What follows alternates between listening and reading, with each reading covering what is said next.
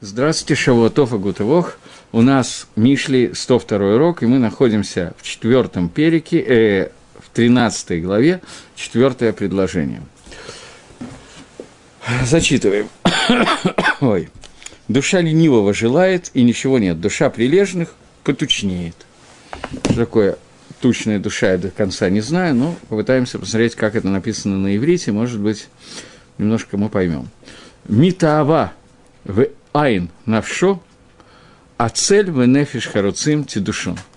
То есть, когда человек митаэф, то есть он что-то очень страстно хочет и желает, и этого нету, то это то, что связано с душой человека, который ленивый. Хочется, а нету. Но человек, который харуц, душа человека, который харуц, харуц – это прилежный, обратное слово ленивому, зарис, я не знаю, как это перевести, который быстро все делает, это расторопный человек, вот, она станет дэшен, действительно, слово дэшен переводится на русский язык как тучная. То есть пополнеет, она получит то, что ей надо. Посмотрим, такое предложение не очень понятное, что имеется в виду, потому что в русском языке, да и на самом деле в еврейском языке тоже не очень слово к душе подходит слово тучная душа.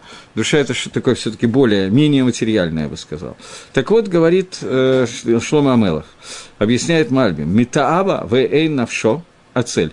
Когда есть тайва и нету, то душа человека ленится.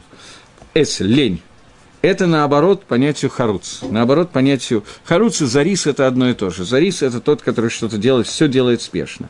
Что он делает? Ну, он объясняет немножко. Он делает работу безаризут вахарицут, быстро и хорошо. И вот человек, который ленивый, он не хочет трудиться и делать какую-то работу, э, не скажи, что у него нет желания. Желание у него есть приобрести результат. На самом деле его душа жутко хочет и больше, чем у остальных людей. Она просто стремится к результату. Но тайва у него настолько сильная, что когда у него нет возможности восполнить эту тайву, но только его руки и ноги и все остальные органы тела слушают эту душу, чтобы запо- выполнить свое желание таким образом, что его органы тела, они не согласны с его душой, которая желает этого. Потому что бывает ситуация такая, может быть, мне, например, она хорошо знакома когда душа хочет выполнить какую-то мицу, а вот тело хочется находиться в состоянии покоя. И в такой ситуации это умертвляет душу человека. И это то, о чем сказано, что тайва, которая находится у подобных людей, она, в принципе, не заставляет действовать. Есть понятие хемда и тайва. Гаон очень много уделил внимания этим двум понятиям. Тайва – это получение удовольствия, мечта о получении удовольствия. Хемда – это стремление. Разница между ними в том, что хемда не дает человеку сидеть на месте. Хемда от него требует каких-то действий. Он не может просто остаться сидящим.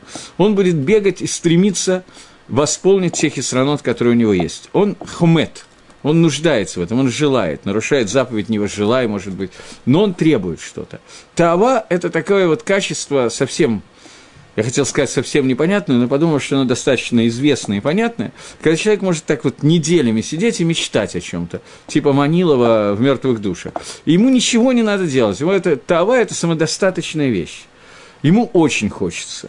Он очень об этом мечтает. Но чтобы для этого поднять одно место и сделать какие-то действия, это нет. Потому что это вступает в противоречие с понятиями лени, которые есть у его тела. Так вот, подобное тайва, которого у человека нет – она делает вред душе дополнительный. Кроме того, что не надо тайва – это плохое качество, кроме этого, когда человек ленится, а душа хочет, то это вредит человеческой душе.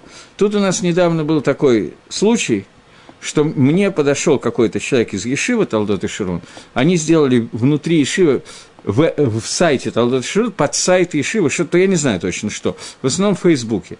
И там Бахурим пишут некоторые мысли, которые, по идее, должны быть не, их мыслями, они вычитывают что-то и помещают туда какие-то высказывания.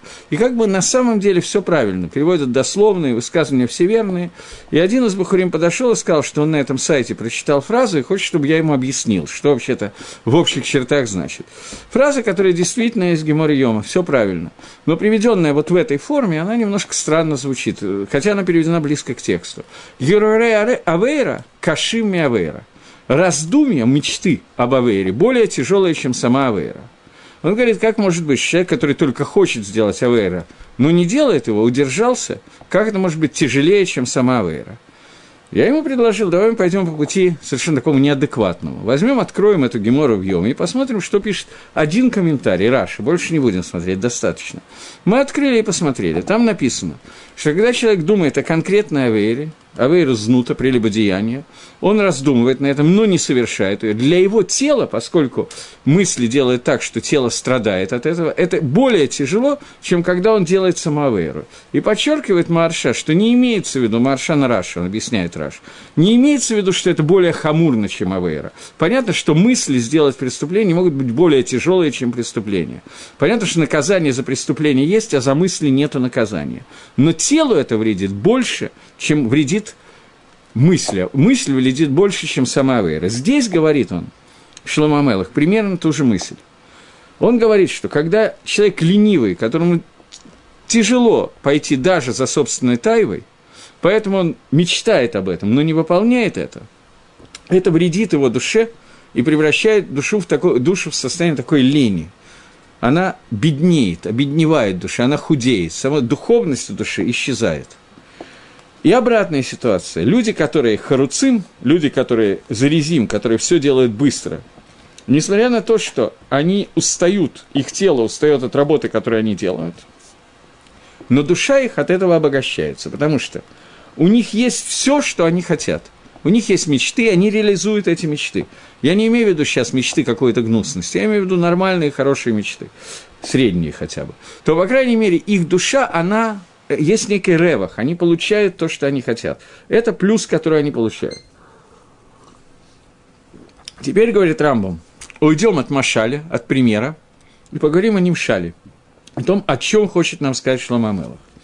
Человек, который ленится заниматься мудростью Торы, его духовная сущность души, она стремится к Торе, она все равно хочет получить Тору. Понятно, любая душа рождается с желанием выучить всю Тору и, и сделать семицвод, это и есть как бы работа этой души. Но она не может этого сделать из-за лени, которая есть у человека. И она умирает от вечной жизни. Без того, чтобы душа достигла этой духовности, она не смогла поднять тело на этот уровень из-за того, что тело слишком ленивое. Поэтому получается то, что получается. Но человек, который родился с телом, которое зарис, коруц, и он очень устает от, от работы, от жизни, надо много делать, тяжело, но тем не менее, духовные силы его души, они растут и становятся все большими и большими, и это то, от чего душа будет питаться в Ганедане от тех мецвод, которые она сделала. Так объясняет Мальбин. Э, в книжке Дери Гашем Рамхаля – Рамхаль начинает ее тем, что для чего вообще существует все это творение мира, и зачем Всевышний затеял всю эту петрушку с творением мира, наградами, Аламазе, Аламаба и так далее. И говорит о том, что существует такое понятие, которое называется человек, я не приготовил Дери Хашем, поэтому буду по памяти говорить, все по памяти. Э, э, существует понятие, которое называется Адам, такая вот брия, неожиданная, которую сделал Всевышний.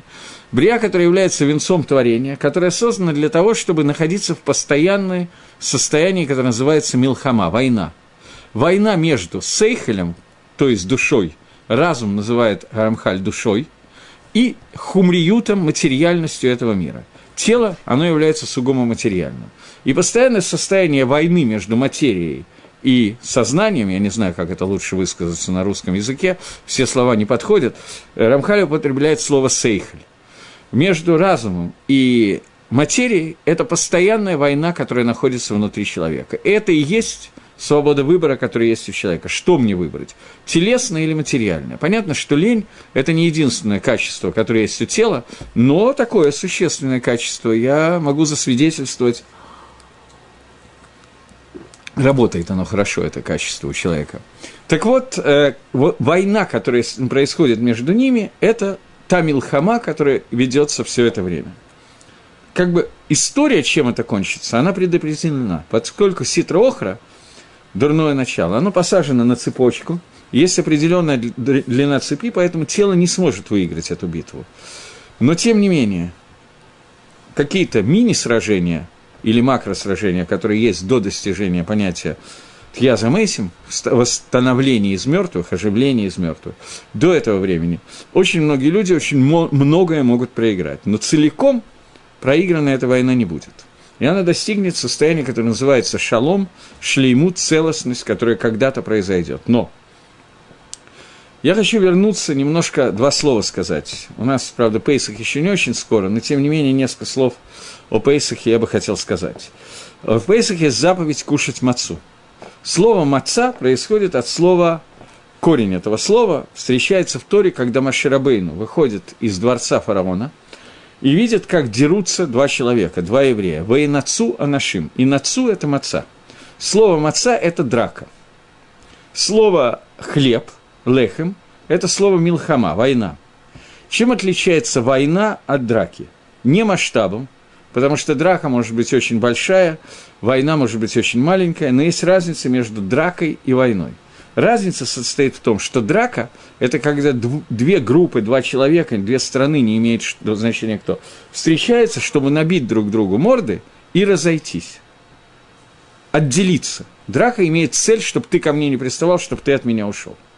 Война – это обратное, это подчинить, объединиться и подчинить себе – это разница между этими двумя понятиями. Это разница между понятиями мацы и понятиями лехем. Я уже говорил один раз на эту тему здесь, по-моему, перед Шивот, но тем не менее, поскольку Мальбим ввел нас в эту судью, мне кажется, что здесь нужно напомнить этот иньян. Так вот, что такое милхама, которая есть между Ецерготов и Ецергара, между Сейхелем и между материей, которая есть между телом человека и его разумом? Это не драка – Потому что ни тело, ни разум не хотят разойтись друг от друга, как в море корабли. Каждый из них хочет подчинить себе второго. И как мы знаем, это новоеврея по имени Карла Маркса, что он считал, что бытие определяет сознание.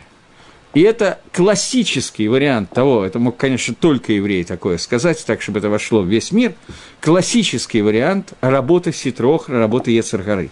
Когда ровно наоборот тому, что хочет Тора – хочет от нас Всевышний, чтобы сознание, разум человека полностью победило тело, и тело выполняло только те функции, которые требует от него душа, то есть разум, поскольку душа руководит через разум над телом. Когда приходит человек и говорит, что на самом деле происходит то, что бытие определяет сознание, и самое страшное в этой истории, что он наполовину прав, что так мы и живем во многом. Это самое неприятное во всей этой истории, которую он выдумал и рассказал. Нормальное состояние этой, этой войны, война должна кончиться тем, что сознание, то есть разум, полностью подчинит материю. Говорит здесь Шламу Амелах, что бывает человек, у которого есть тайва. Мальбим объясняет, что в Нимшале, то для чего это сказано, чтобы описать нам, что тайва, которая есть, это душевная тава, стремление, мечты души, которые состоят в том, что человек, душа его стремится выполнить все, что надо выполнить, выучить все, что надо выучить, исправить все, что надо исправить и так далее, и так далее. И то, что ей мешает, ей мешает тело. Когда, когда душа не может заставить тело, не может победить в этой войне, потому что тело очень сильное, потому что душа недостаточно сильная, потому что и то, и другое, я не знаю, какие причины и как они срабатывают, то в этой ситуации эта душа, она проигрывает этот бой. Полностью проиграть она не проиграет. Но она проигрывает его настолько, что сама душа, она худеет. Она становится меньшей в объеме, в понимании, во всем, что нужно. И она становится такой, что она не в состоянии исполнить то, для чего она предназначена. Но человек, который достиг понимания того, что такое зарезут, сейчас поговорим несколько слов буквально на эту тему, когда он сделал так, что его тело вкалывает и работает только на одну тему – спешить в исполнении желания Творца, то в этой ситуации человек выходит на совершенно другой уровень, и его душа, она богатеет, она становится более широкая. В терминах, которые выбрал Шлома Амелах, она тучнеет. Я не знаю, как это лучше сказать по-русски, чем русский перевод. Она стан- богатеет, она становится совершенно другой. И таким образом она достигает той цели, для которой она была спущена в, этой, в этот мир. Теперь несколько слов о понимании того, что такое зарезут. Все, наверное, слышали, знают, читали или почти все, что есть такая книга Рамхаля, которая называется «Месилат Ишарим». Эта книга построена по, для объяснения построена по форме объяснения Барайты Раби Пинхас бен Иира в Геморе, которая говорит о том, что есть несколько качеств, и как человек должен с одной ступеньки подниматься на другую и подниматься до самой верхней ступени, которая называется к душе, святость, и эта ступень приведет человека, который дошел до этой святости, до Тхиазамейсинг, э, вставанию из мертвых, оживлению из мертвых, потому что человек, который дошел до уровня к душе, он доходит до такого уровня, что он может его душа выполняет функцию полностью. Но он пишет, что Тора приводит к זהירות у, זהירות приводит к זריזות у. Вот эти три слова нам надо немножко обсудить. Я не взял с собой Месилат Йешарим и думаю, что здесь нету на ходу. Ну, два слова я и так могу сказать. Э, не обязательно, Ария, мамуш. Э, он хочет сказать, что человек, который изучает Тору, Тора воздействует на разум человека таким образом, что этот разум начинает требовать от самого себя – чтобы я стал Торой. В тот момент, когда Тора становится мной, а я становлюсь Торой, когда Тора становится пхинадат человека, мы уже говорили, что дат – это хибур, это соединение. Человек находится в Торе настолько, он соединен с ней настолько, что он единое целое, и он просто физиологически не может сделать что-то, что не является Торой. Антиторы он провести не может физически – этот человек начинает приходить, э, воспитывать свои медот, и первое, с чем он сталкивается, это с понятием «сгерут». Сгерут – это очень грубо, очень приближенно. Это понимание того, что я должен каждую секунду думать о том, не будет ли какое-то из моих действий – каким-либо маленьким, минимальным нарушением Тора или не приведет она, ли оно к следующему действию, которое приведет к нарушению Тора. Человек, который занимается с Герутом, он постоянно находится в состоянии «можно-нельзя». Он все время, он не может просто физически перестать думать, а вдруг это нельзя – это состояние Сгерута. Дальше Матилат Ешелим подробно описывает, как можно ликнот Медат Сгерут, как, какие киньяним есть и как это можно делать, суть которых сводится к тому, что надо постоянно, просто легатмит, сделать себя постоянно думающим на эту тему. Это работа, и это меду, которую, в общем-то, может приобрести каждый, кто уже приобрел Тору, всего, всего-навсего, но это меда, которая самая низкая из всех медот, которая реально доступна каждому человеку. Згерут приводит к следующей меды, меде. Как мы знаем, существует два вида мецвод. Мецвод не делай и мецвод делай.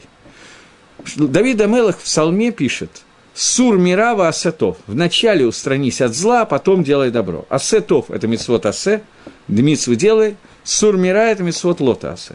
Человек для того, чтобы выйти в состояние, когда он выполняет митцвот асе, он должен вначале пройти через вот это качество сгирута, когда он боится нарушить какой-нибудь кусочек Торы, не дай бог, и бежит от любого нарушения, как от огня. После того, как он дошел до этого уровня, он должен и может выйти на тот же самый уровень, но в митцвот асе, в делай. Этот уровень называется зарезут – когда человек боится потерять мгновение своей жизни, которое он мог бы потратить на заповедь «делай», он знает, что он не нарушает сейчас заповедь «не делай», но он боится мгновение своей жизни потратить на, то, на что-то, кроме заповеди. Не на запрещенные вещи, я имею в виду на разрешенные вещи. Человек, который употребляет всю свою, буквально, дыхание своей жизни, все, что у него есть, для того, чтобы успеть сделать какие-то мецвод. Понятно, что понятие «зарезут» это на русском есть слово антоним, антоним слова лень. Зарезут спешка в исполнении мецвод – это ровно обратное понятие лень.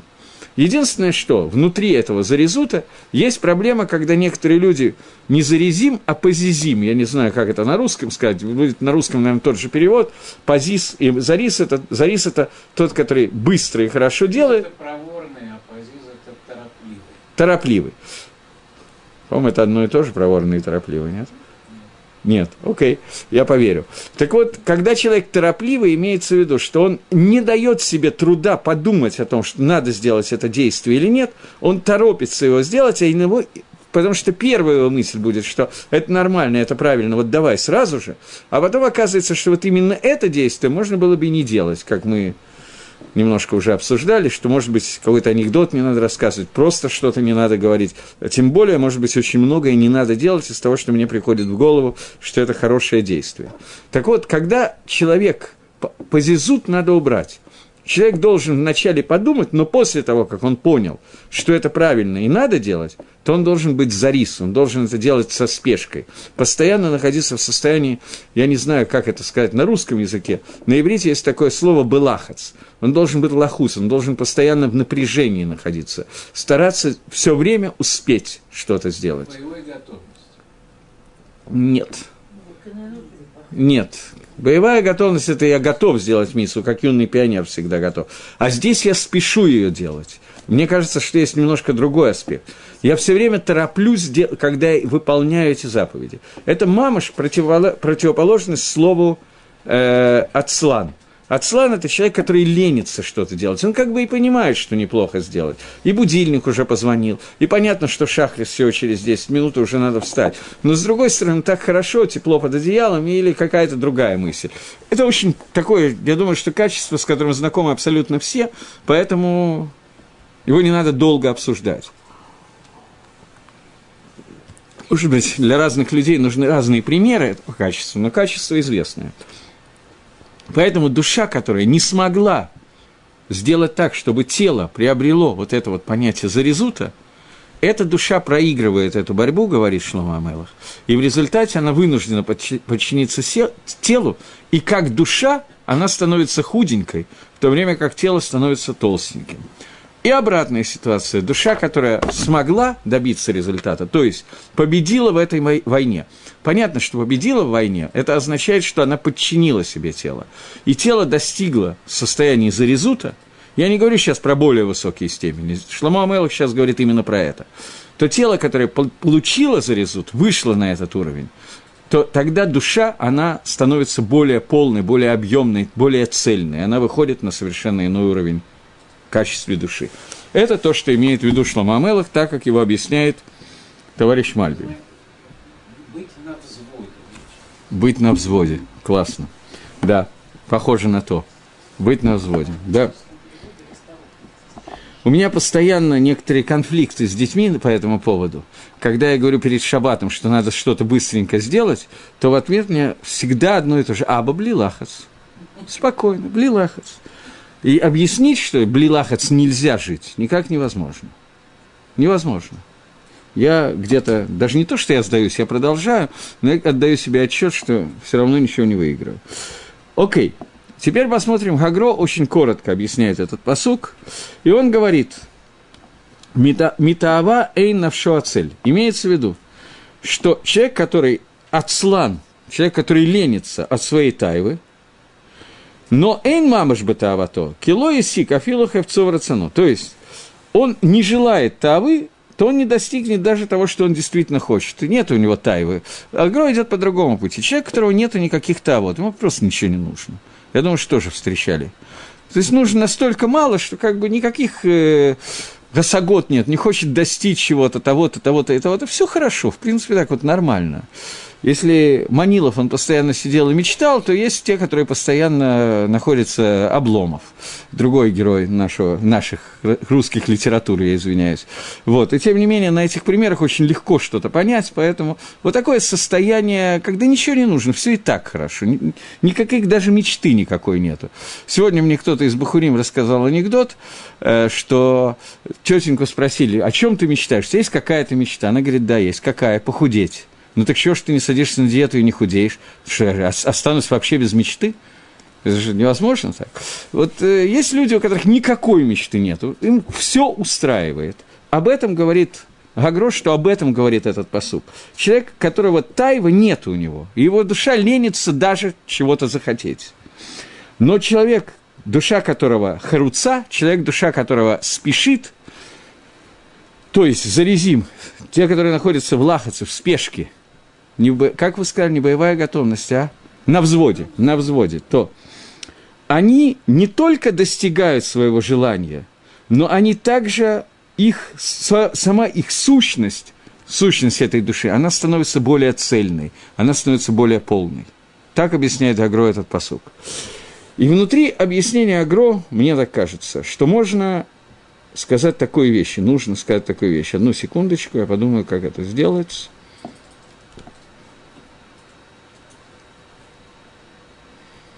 Я тоже говорил это на уроках, но тем не менее. Есть известная гемора в трактате Сангедрин, которая говорит, что когда пророк Нехамия в компании, с компанией, строил второй храм, то как только они построили второй храм, они увидели, что это такое время угодное Всевышнему, что Всевышний дал им построить храм, что можно что-то попросить. И они постились трое суток и попросили Всевышнего убрать Ецер к поклонению идолам чтобы люди не хотели кланяться идолам. Они постились, молились, это Аншейк Несадагдала, мужи Великого Собрания. И в этот момент из Кодыша к Дашиме святое святых выпр... выпрыгнул какой-то гур, какой-то зверек, они его поймали, положили в кувшин, запечатали и свинцом и бросили на дно моря. После того, как это произошло, и, люди, и у людей желание кланяться идолу исчезло – После этого они сказали, что если такой это рацион, если Всевышний так открывается в этом мире, храм, убирает с собой Дезойра, идол, поклонение, стремление к поклонению Авойда Зойра, Авойда Зойра никуда не делось, то можно попросить что-то еще. И они обратились ко Всевышнему, чтобы убрать из этого мира Ецер, который называется Райот, запрещенные связи. Им это удалось. Они убрали стремление к запрещенным связям. То есть Тайву. Прошло какое-то время – и через, это, через определенный промежуток времени, через трое суток, они увидели, что петух не подходит к курице, муж не подходит к жене, и что мир не может существовать таким образом, нету ни одного оплодотворенного яйца, которое нужно для больного. Все, прекратится жизнь, так жить невозможно. И они вернули этот яцер на место, за исключением, очень маленьким исключением, которое не имеет сейчас значения. Но этот яцер был вернут, возвращен в исходное положение – и возникает вопрос, то есть не вопрос, это как бы геора, это как бы надо увидеть, что имеет в виду эта Гемора. Гемора говорит, что мир не может существовать без Таевы. Если нету в этом мире Таевы, то мир не может существовать. Мы привыкли к пониманию, что Таева, особенно когда Гаон нам в Мишли, ну уже десяток раз – объяснял, насколько плохо Тайва, она называется Иша Зана, женщина-блудница, которой надо устраниться, самые плохие названия, самые плохие сочетания, Хемда и Тава, это два вида Яцергары, что-то страшное и так далее. Но без Таева невозможно жить. Ецергора, авойды Зойры можно убрать, мир может существовать без нее. Без Таевы мир не может существовать. Почему? Объясняет Мифоршим, что без тайвы человек вообще не может учить Тору. Без изучения Торы мир не может существовать. Если человек не получает кайфа, удовольствия, не балдеет от изучения Торы, то он не может учить Тору. Тора перестанет учиться. Часть митцвы, лишма изучения Тора – это получать удовольствие от того, что ты учишь Тору.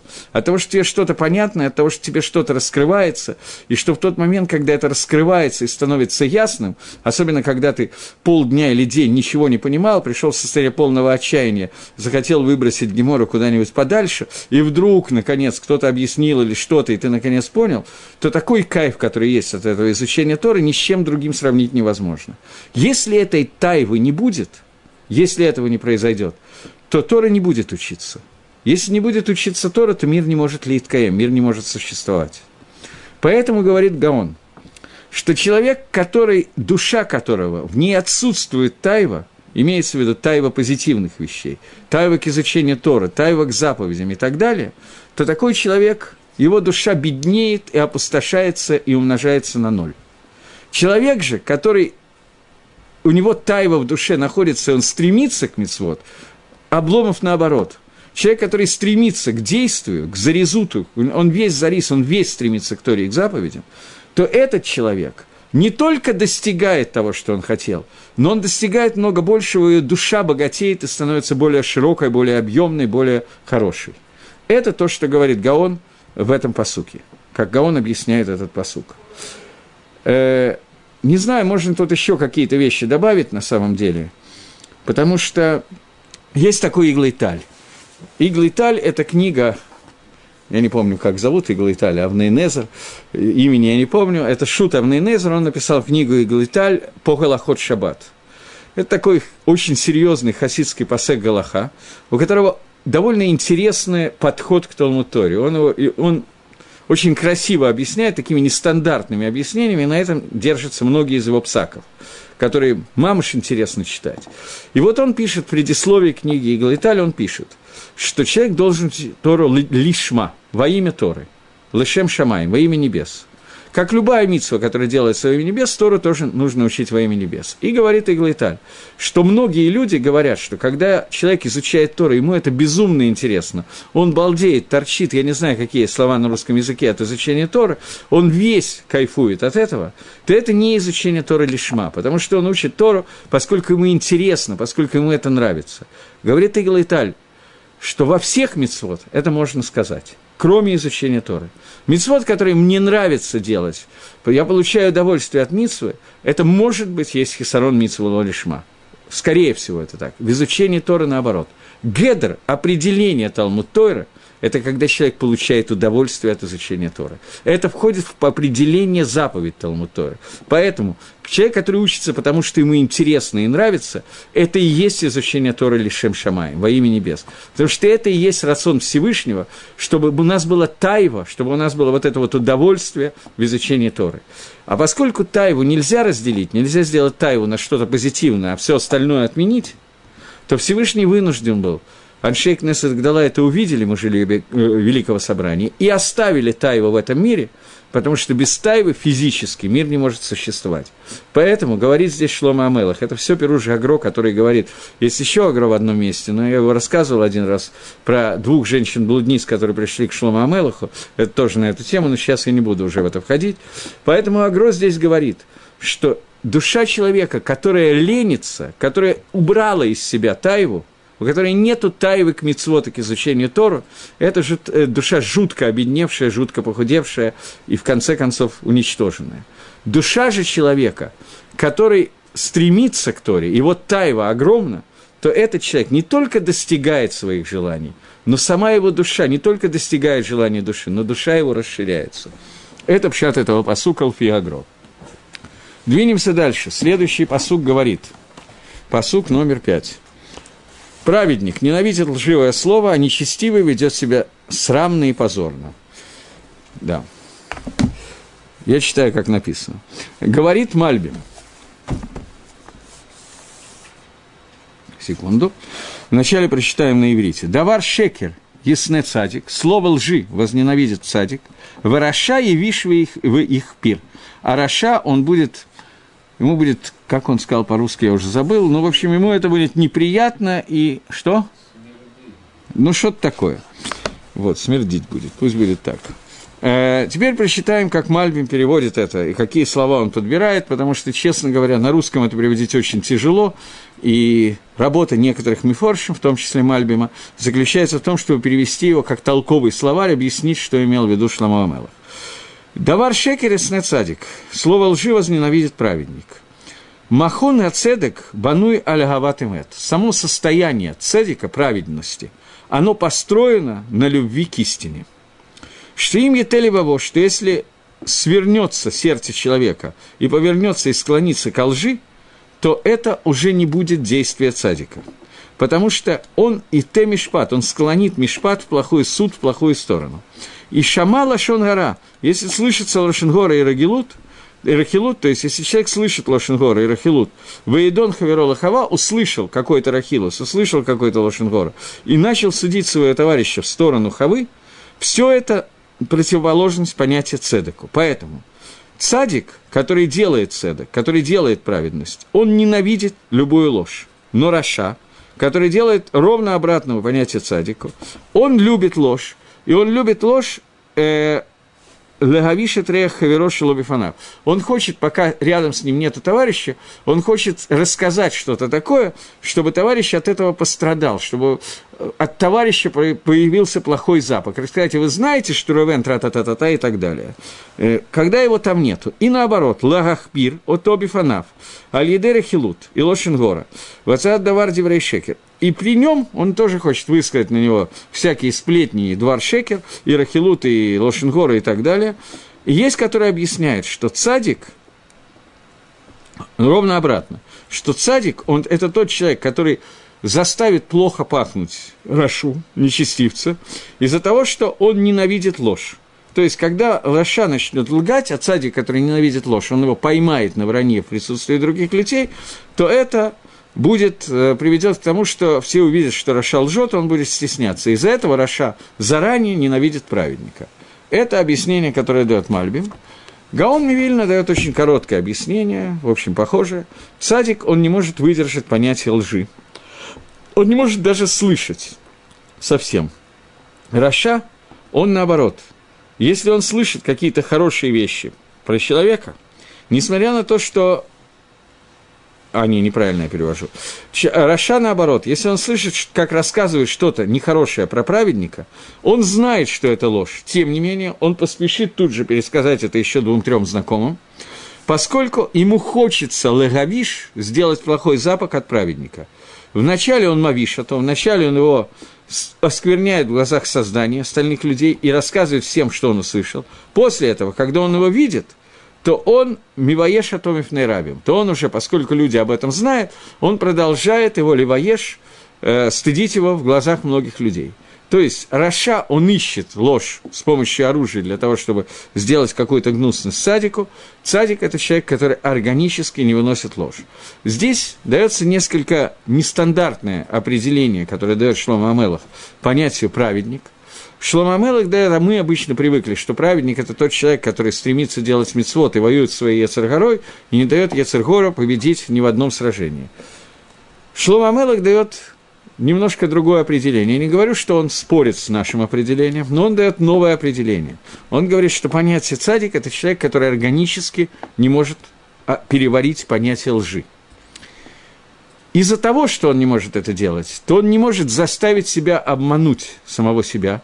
Это продолжение того же самого. Он не может обманывать других, но он не может обманывать себя. Я думаю, что мы все с вами знаем, что самое Самый частый обман, который делает человек, он обманывает самого себя, потому что ах, обмануть меня нетрудно, я сам обманываться рад. Поэтому человек очень легко придумывает для себя какие-то объяснения, почему он не сделает митсву и почему ему необходимо сделать авейру. Эти объяснения идут сплошь и рядом. Поскольку я потеряю на этом больше и так далее, и так далее, короче говоря, это не очень трудно, не очень нужно сейчас объяснять. Садик – это человек, который не выносит лжи по отношению к другим, но почему ему дает название праведника? Потому что человек, который начинает, он ведь находится, как мы учили на прошлом уроке, у него постоянная свобода выбора. Он находится на дереве познания добра и зла, которое Зовар определяет как Илана Тесфека, дерево сомнения. У него есть постоянное сомнение, как себя вести. И человек, который пользуется понятием «эцда тофвара», дерево познания добра и зла, он должен с помощью дата, которая является системой весов, взвесить, что именно сейчас хочет от него Всевышний. И взвесить он должен на правильных, хороших электронных весах, где не будет никакой ошибки. И человек, который делает этот процесс взвешивания – Возьмем, знаете, возьмем не электронные весы для примера, а аналитические весы, которые были когда-то, я не знаю, сегодня есть такие или нет уже, весы, которые с гирьками. Э, есть две чашки справа и слева, на одну кладется вещь, а на другую кладется гирьки, и выясняется, что больше, что меньше. На этих весах очень легко себя обмануть, если ты неправильно прочитал, что написано на гирьке. Как бы случайно, как бы не туда посмотрел, подумал и так далее. Так вот, человек, который пользуется понятием дат, он пользуется понятием этих весов как человек, который цадик, то есть как эмет. Он будет считать всегда правильно и будет знать, что чего стоит и что чего весит. Поэтому он никогда с помощью дата не придет к тому, чтобы себя обмануть. Человек, который шакран, лжец, раша, который любит лгать, то у него обратная ситуация. Поскольку он хочет обмануть самого себя в первую очередь, то он всегда неправильно посмотрит на гирьку каких-то весов или неправильно посмотрит на табло электронных весов, но он неправильно рассчитает, что от него хочет Всевышний. И таким образом он придет к состоянию того, что он רשע. Это то, что определяет צדיק и רשע. Насколько человек любит правду и насколько он переносит ложь, насколько он готов себя обманывать и насколько нет.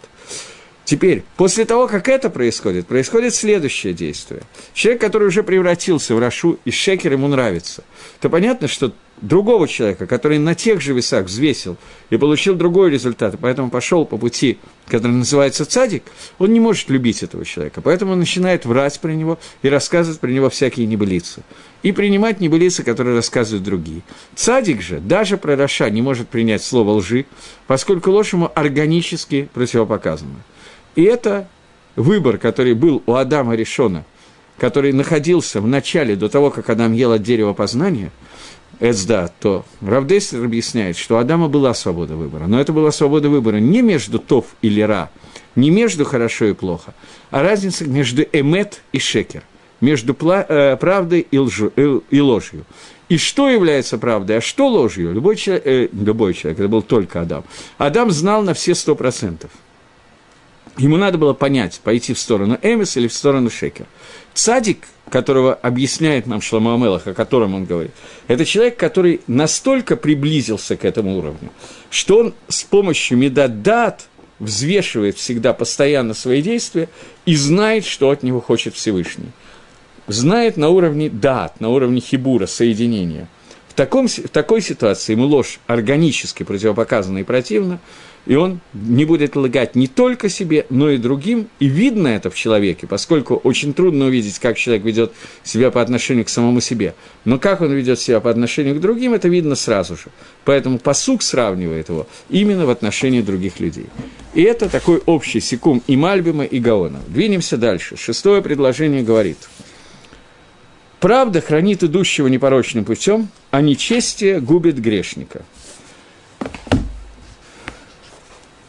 Говорит Шлома Мелах, «Дздока», здесь русский перевод перевел слово «дздока» как «правда», может быть, это правильный перевод, я не знаю. Что такое «дздока» мы более или менее знаем. От слова «цадик» – праведность, «дздока» – это пожертвование, которое дается, но это и праведность. Она «тицор там дерих, варишат и салев хатат». Дздока, она спасет человека прямого, покажет ему дорогу, а злоба, раша, рашаидство – в состоянии не сдоки, а наоборот, когда человек превращается в Рашу, она приведет его к греху, к понятию хатас. Хатас – это один из видов, видов греха, который Раша в переводе не здесь, может быть, здесь тоже, но я не знаю, Раши в переводе на, на книгу Малохим, слово חטא Раши переводит как изъян, חיסרון, недостаток, когда Батшева приходит к э, Давиду Амелаху и говорит, что сейчас ты Давид Амелах состарился, Адонияху занял твой престол, скажи, если ты хочешь, чтобы он властвовал против, про, после тебя, то пусть он будет царем, но если нет, то объяви народу, что ты объявляешь Шломо царем, иначе Давид, не дай бог, умрет когда-то, и будет я и мой сын Шломо חטאים. Мы будем согрешившие, дословно. И объясняет Раши חטאים, חסרים. У нас будет недостаток, у нас заберут царство, изъян, который получится. Так вот, רשע – она, он, его ведут по той дороге, которая приводит к изъяну. Дословный перевод, так как Раши объясняет. Теперь посмотрим, как весь этот פסוק комментирует товарищ Мальбим. Он говорит, «Дздока, тацур там дерих раша тисалев хатас». Дздока, она пойдет праведного, прямого человека, укажет ему дорогу, а рашаидство она приведет к изъяну. Егбиль по там дерих негет хатас. Он здесь сделал новую гагбалу, новую параллель, говорит Мальбим. Шламамелах объявил новую параллель. Параллель между понятиями там и понятиями хат. Между человеком простодушным и человеком, который приводит к греху, грешникам. Вараша негет сдока. И еще одна параллель. Весь этот посук построен как антонимы. Первая часть и вторая часть. Раша – это противоположность сдаки – а хатас – это противоположность таму. Это то, на что обращает внимание Мальбим первым делом.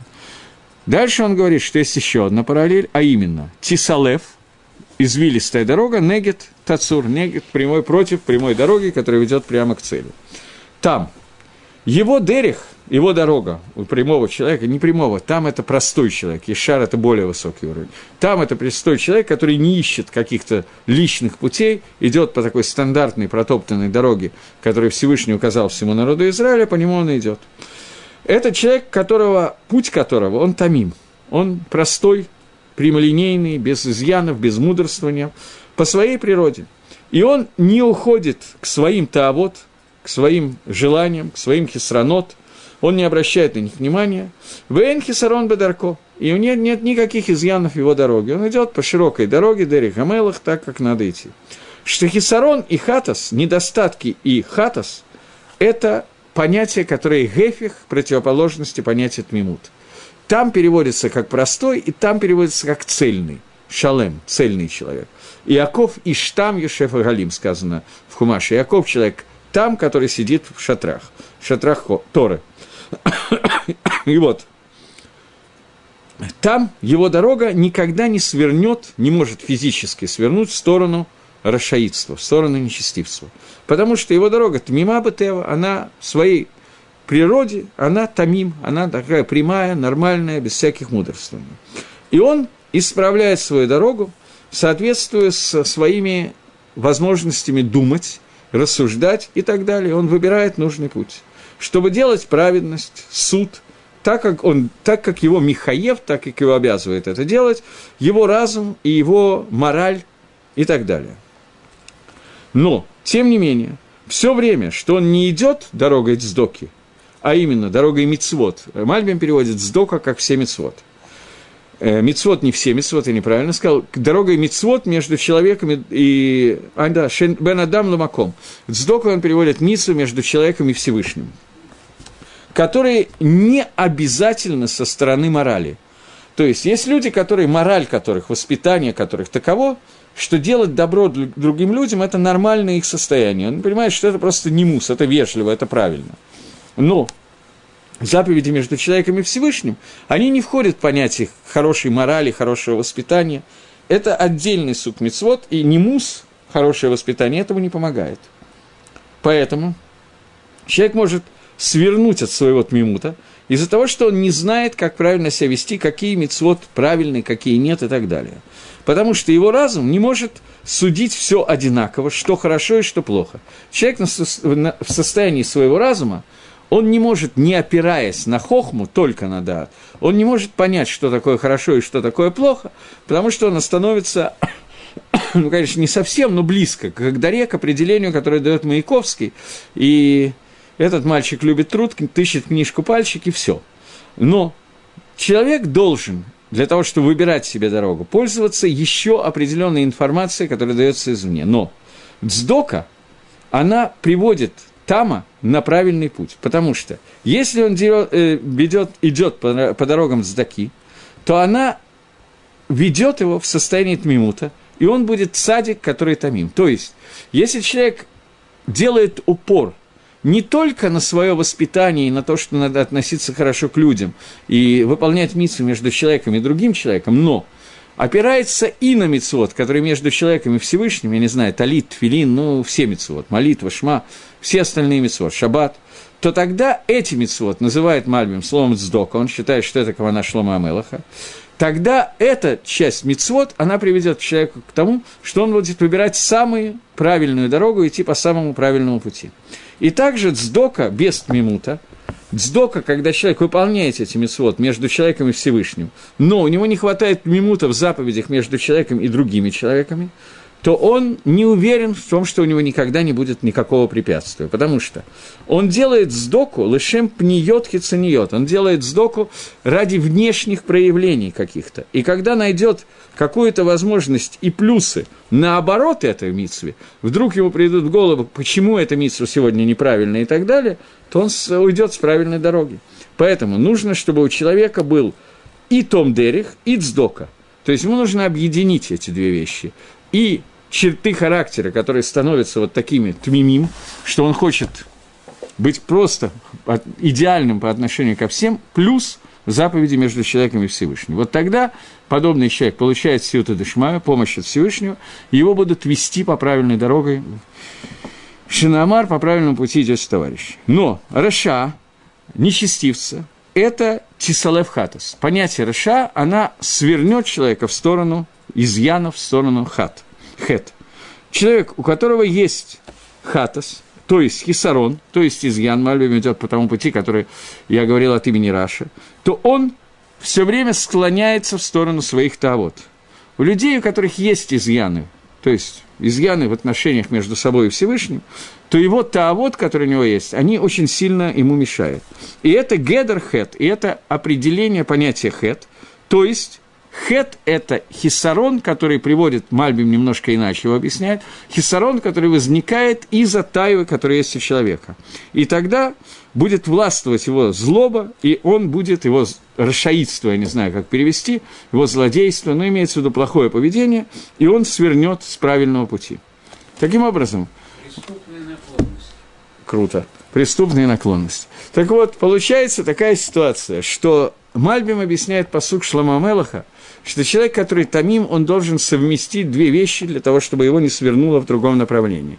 Это черты характера, которые называются тмимут, простодушие, желание служить Всевышнему и исполнение мецвод между человеком и Всевышним. Когда эти две вещи объединены, то есть медот – с Ират Шамаем, я не знаю, как, с желанием стремить, э, служить Всевышнему с исполнением мецвод, то тогда этот человек не склонится с этой дороги. Это нужно две обязательные вещи. Если есть одна из них, то он не муфтах, у него нет обещания, что он не сможет свернуть и пойти по другому пути. Продолжаем и читаем, что говорит на эту тему Шламо Амелах. Он говорит, «Дздока тацет там дерих». Дздока укажет человеку таму дорогу. То есть, дздока – она поможет человеку, который идет по дороге, которая называется Тмимут. Он приводит кусочек из Дгилем, из псалмов, я не буду его читать. Он поможет ему так, чтобы человек не споткнулся и не потерял дорогу. Потому что человек, который там, из-за того, что он идет Батмимут, он не может, он не хочет, он не в состоянии сделать зло. И он близко очень к тому, чтобы он споткнулся. Почему? Потому что он не знает зла, он с ним не знаком и не умеет устраняться от него, не знает, как надо, техника безопасности, не владеет против зла. Поскольку у него не хватает знаний об этом, то очень легко ему споткнуться, но дздока, которую он делает, она будет спасать его, чтобы он не, стал, не упал и не споткнулся. То есть Гаон говорит так, что человек, который тамим, Наверное, перевод на русском «простой человек» – это самый правильный перевод, ничего лучше я не могу придумать.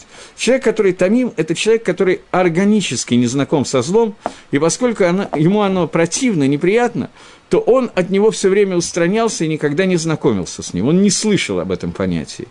Но он знает, что оно есть, и все время убегает. Поэтому в определенной одежде зло, которое может ему встретиться на дороге, он просто его не узнает – поскольку не знаком. И в такой ситуации есть опасность того, что он споткнется. Для того, чтобы этого не было, ему нужно понятие дздока. Дздока – это прямая дздока, то есть денежные пожертвования. Дздока – это исполнение митцвот Бенадам Ламаком и отношение к миру с точки зрения цадика, с точки зрения, что попытки вообще не касаться ничего плохого. И ему обещано некая света дышмая. Раша, человек, который тянется к козлу, ему его дорога свернет в сторону хатас. То есть, об этом сказано, кикешал табаваныха, что ты споткнулся из-за своих грехов, грехов. Имеется в виду, из-за того греха, который ты уже сделал с самого начала, это приводит к следующему греху.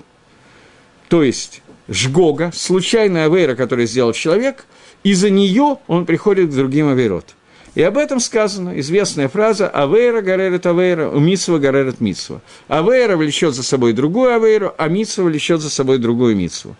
И то же самое здесь. Человек, который сделал какое-то зло изначально, он сворачивает с дороги добра, и это приводит его к изъянам, к исранот, к хатас и так далее. И еще одно объяснение. Известно, что Машхе Авон Бехевлей Шафа, ну, это уже не обязательно – я хочу просто немножечко леадгиш, даже не, не знаю, может быть, повторить, но леадгиш, поставить какой-то дагеш, поставить какое-то ударение на некоторых вещах. Подчеркнуть. Гагро объясняет, что дздока, которая есть у человека, который по природе там, поскольку у этого человека есть опасность, столкнувшись с каким-то злом, не заметить, то схуд, схуд, награда, ну, заслуги того, что он садик, это ему помогает. Это то, что говорится, что Митсва горит Митсва, и Митсва спасает от Авейрот. Есть Гемора, которая говорит, что Митсва спасает человека во время, когда он делает Митсву. Но в другое время Митсва не спасает. Митсва закончилась, у него нет ганы, у него нет спасения. Тора спасает человека как во время, когда он делает Митсву, так и во время, когда он не делает Митсву. Человек, который, дздока, о которой идет речь, так как ее объясняет Гагро, которая спасает человека, не дает ему споткнуться об Авейру, поскольку он не привык к этому расшаидству и не знает, что это такое, это имеется в виду Тора. Но не только заповедь Талмуд Тора. Когда человек учит Тора, она остается снаружи, это дает что-то. Я не могу сказать, что ничего не дает. Но Тора, которая спасает, это когда Тора становится частью человека. Особенно Тора Шабальпе, она вообще не может существовать иначе, чем став частью человека.